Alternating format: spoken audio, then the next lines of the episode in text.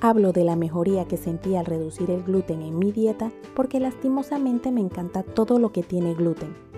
Así que como se imaginarán, no ha sido nada fácil quitarlo totalmente de mi dieta. Me encanta el pan de todas las clases, pero principalmente los que no son para nada saludables. Me encantaba desayunar cereales, tenía mis preferidos y los que agregué con los años. Los dulces me encantan, yo podía comer hasta los que no estuvieran tan buenos. Era el simple hecho de probar algo dulce y disfrutarlo saboreando cada ingrediente, siempre que no fueran demasiado dulces.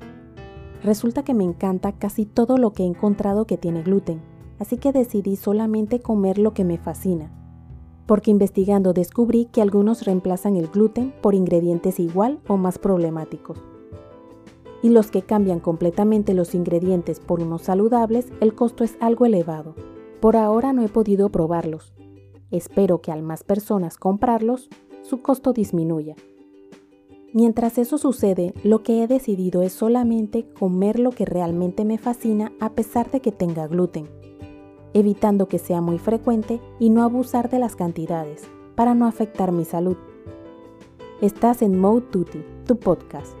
Si te gusta, te agradezco le des me gusta, comentes y te suscribas a Mode Tutti en tu plataforma de podcast favorita, para adecuar los temas y saber la plataforma que prefieres. Hasta lo aplico en otros alimentos, porque con mis enfermedades he aprendido que comer, aunque no nos guste algo, no vale la pena. Sería subir de peso o afectar la salud, si es el caso, sin haberlo disfrutado, lo que siento que no es lo que buscamos.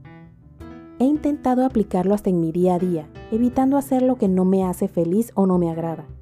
Al hacer cosas que no nos hacen felices, nos estamos haciendo más daño nosotros mismos que lo que otra persona podría hacernos. Al final del día, si hacemos las cosas por los demás, cada momento que pueda, nuestra mente nos recordará que no lo disfrutamos. Todo debe ser un balance, porque tampoco es como que siempre podremos hacer lo que nos gusta. Pero debemos tratar de que lo que hagamos la mayoría del tiempo sea lo que nos gusta.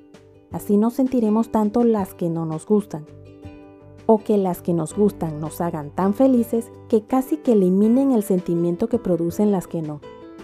Regresando al gluten, creo que en mi caso fue porque mi cuerpo dijo hasta aquí, de pronto porque exageraba con el pan y los dulces. Aunque antes de que todo sucediera, estaba reduciendo ambas cosas. Qué ironía, yo tratando de mejorar mi salud al comer más saludable y mi cuerpo como que no le agradó. Porque llevaba unos años haciendo ejercicio, cosa que nunca había hecho, aumentando la comida saludable y reduciendo la que no. Decidí reducir el gluten porque inicié con problemas y pensaba que era la leche, que es otra cosa que me fascina. Al ver que a pesar de tomarla deslactosada o eliminarla por completo no mejoraba, mi doctor me dijo que probara con el gluten. Al reducir el gluten, fui notando cómo mejoraban mis problemas y lo mejor de todo, cómo se reducían mis dolores de fibromialgia. Estos han sido los cambios que más he notado, pero aclaro que no es que ya no me den mis dolores de fibromialgia, Simplemente son menos intensos en mi día a día y los dolores más fuertes ocurren cada cierto tiempo. Todos los días tengo dolor, no crean que se me quitó con reducir el gluten. No he intentado eliminar el gluten por completo para saber si mejora aún más mi fibromialgia. Espero pronto poder hacerlo. Cuando logre hacerlo, les contaré mi experiencia y si vi algún cambio importante. Puede que sean muchas coincidencias, así que no quiero darles falsas esperanzas porque no es algo probado científicamente. Pero yo lo intenté porque encontré que era una manera saludable y sin mucho costo de encontrar mejoría a mi condición. Lo digo porque yo no he consumido productos que dicen que no tienen gluten, ni productos que reemplazan lo que tiene gluten por otros ingredientes. Así que no ha tenido un impacto muy significativo en gastar más por esos productos. En mi caso lo que hago es reducir lo más posible consumir productos procesados. En caso de que sea algo que me gusta mucho, pues lo hago. Siempre tratando de que no sea tan seguido, pero sin negarme la posibilidad de disfrutar lo que me gusta. Por ejemplo, antes casi todos los días comía pan, por no decir que todos los días. Ahora lo hago una vez a la semana y de vez en cuando agrego otro día, pero sin abusar de las cantidades. No ha sido fácil, por lo menos para mí, pero sentir menos dolor y malestar que antes era a diario me ayuda a seguir. Lo complicado es lograr controlarme con los dulces porque me encantan. Hay días en que me excedo de la cantidad o lo hago varios días seguidos y de una vez aumentan los síntomas. Creo que eso es lo que me hace tomar conciencia y volver a reducir el consumo de lo que no me ayuda a mi salud. Desde que he reducido el consumo de gluten, siento que normalmente estoy menos inflamada. Los días, como les llamo yo, de mis achaques, la inflamación es mucho menos intensa que cuando consumía sin control. Anteriormente cada cierto tiempo desaparecía un dolor muy fuerte en alguna parte del cuerpo, pero me aparecía uno nuevo, que era bastante frustrante porque eran bastante intensos los dolores. Los dolores no han desaparecido. Podría decir que he aprendido a vivir con ellos y no hay uno que sea más intenso que otro como antes. Son los cambios que he podido sentir y son más evidentes desde que lo consumo menos. Quisiera que eliminar el gluten fuera la solución a la fibromialgia o a algunas de mis otras enfermedades. Pero no lo es. Solamente ayuda a que no sean tan intensos los malestares para que no se hagan falsas expectativas si deciden intentarlo.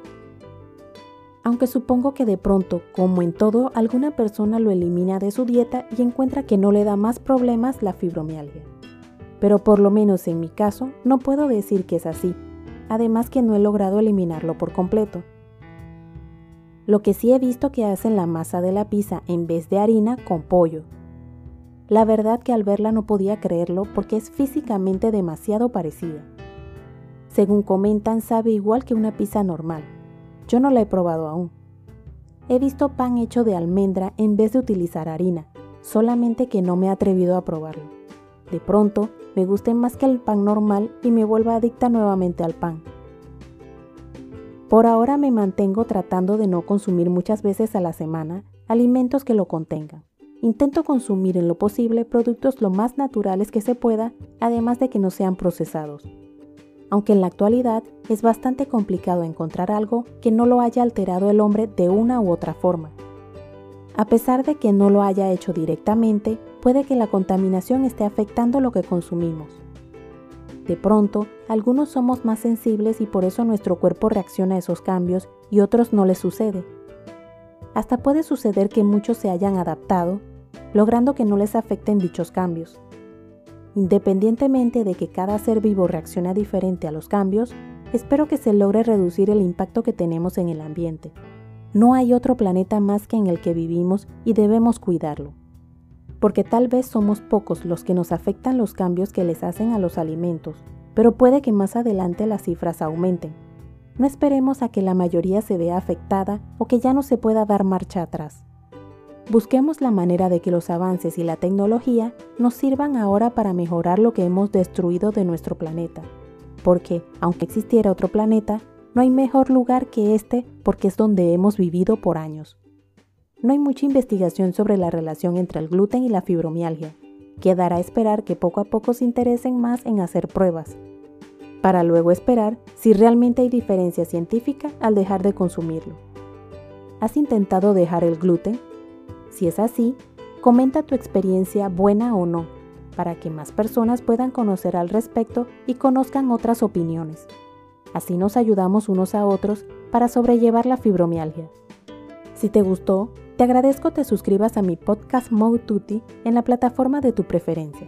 Indica que te gusta y deja tus comentarios dentro de la cordialidad para poder adecuar los temas y saber la plataforma que prefieres.